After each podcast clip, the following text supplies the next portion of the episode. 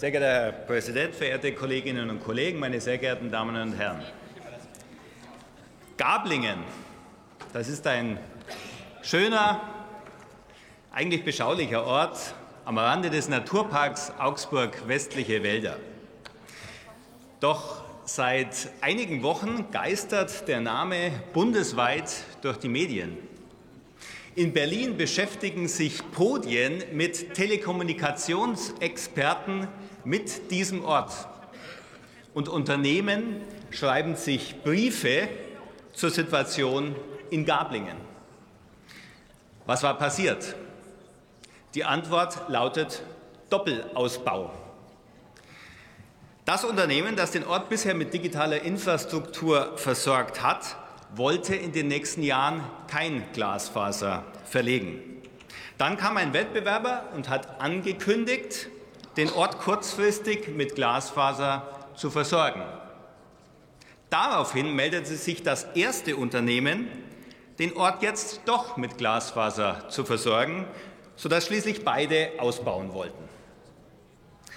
Nun hat Gablingen das Glück, mit Karina Ruf eine sehr, sehr engagierte Bürgermeisterin zu haben, die selbst nachdem sie all ihr Verhandlungsgeschick in die Waagschale geworfen hat, ja sogar einen Mediator eingeschaltet hat, es nicht erreichen konnte, dass die Unternehmen zusammenarbeiten. Die Unternehmen waren zu keinerlei Kooperation zu bewegen. Das Ergebnis ist folgendes. Das eine Unternehmen hat mittlerweile Glasfaser verlegt und die Straßen und Fußwege wieder geteert. Und jetzt baggert in Kürze höchstwahrscheinlich sogar das gleiche Tiefbauunternehmen, das gerade eben wieder geteert hat, die gleichen Fußwege und Straßen wieder auf und verlegt für das andere Unternehmen Glasfaser. Und meine Kolleginnen und Kollegen, wenn Sie sich hier in Ihren Wahlkreisen umhören, dann werden Sie sogar von Fällen hören, bei denen es in ähnlicher Konstellation zu gar keinem Ausbau gekommen ist. Das kann niemand wollen, und das zeigt, die Bundesregierung muss hier handeln. Ich glaube, wir sind uns alle einig, was das oberste Ziel der Breitbandpolitik in Deutschland sein muss. Wir brauchen Glasfaser in jedem Haushalt. Und dazu brauchen wir den freien Wettbewerb der Telekommunikationsunternehmen, denn nur dieser sorgt dafür, dass das Glasfaser derzeit so dynamisch im ganzen Land ausgebaut wird. Etwa 90 Prozent des Ausbaus erfolgt eigenwirtschaftlich. Wir können froh sein, dass bis zu 50 Milliarden Euro privates Kapital zur Verfügung steht, um den Glasfaserausbau in Deutschland zu finanzieren. Diese Investitionen dürfen nicht gefährdet werden, und deshalb muss jeder Eingriff in den Wettbewerb auch mit Umsicht getätigt werden. Doch dieser Wettbewerb muss eben auch funktionieren sodass möglichst schnell jeder Haushalt in Deutschland ans Glasfasernetz angeschlossen werden kann. Dieses Ziel wird immer schwerer zu erreichen, wenn knappe Ressourcen wie zum Beispiel Tiefbaukapazitäten nicht effizient eingesetzt werden. Deshalb braucht es eine Bundesregierung, die das Thema auch wirklich angeht.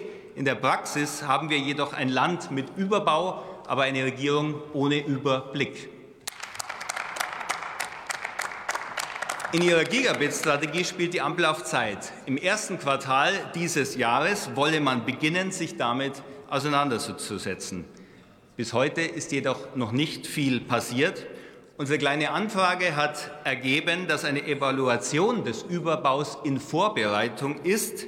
Sie läuft also noch nicht einmal. Entweder nimmt die Bundesregierung das Problem nicht ernst oder sie weiß schlicht nicht, wie es angegangen werden soll. Wir haben in unserem Antrag hierzu Vorschläge vorgelegt, und als konstruktive Opposition helfen wir auch gerne. Erstens nutzen Sie die vorhandenen Werkzeuge. Im Wettbewerbsrecht und im Gesetz gegen den unlauteren Wettbewerb finden sich Instrumente, die sich einsetzen ließen. Zweitens verschaffen Sie sich einen Überblick. Erfassen Sie, wo Überbau stattfindet und insbesondere, welche Fälle problematisch sind. Drittens. Richten Sie eine Meldestelle ein für Fälle, in denen ein vermeintlicher Doppelausbau dazu führte, dass gar kein Glasfaser verlegt wurde. Denn das sind Daten, die sich in keinem Gigabit-Grundbuch finden lassen, aber gleichzeitig sind es eben die Fälle, in denen Doppelausbau zum schlechtesten Ergebnis führt. Viertens sorgen Sie dafür, dass der Zugang zum Kunden auch über die Netze von Konkurrenzunternehmen problemlos möglich ist. Mit Open Access wird ein Überbau immer unnötiger und der Kunde profitiert durch die Vielfalt des Angebots. Und fünftens, es muss und darf kein generelles Überbauverbot in Deutschland geben. Aber geben Sie den Kommunen ein Instrument in die Hand, mit dem sie einen möglichst effizienten Glasfaserausbau vor Ort sicherstellen können.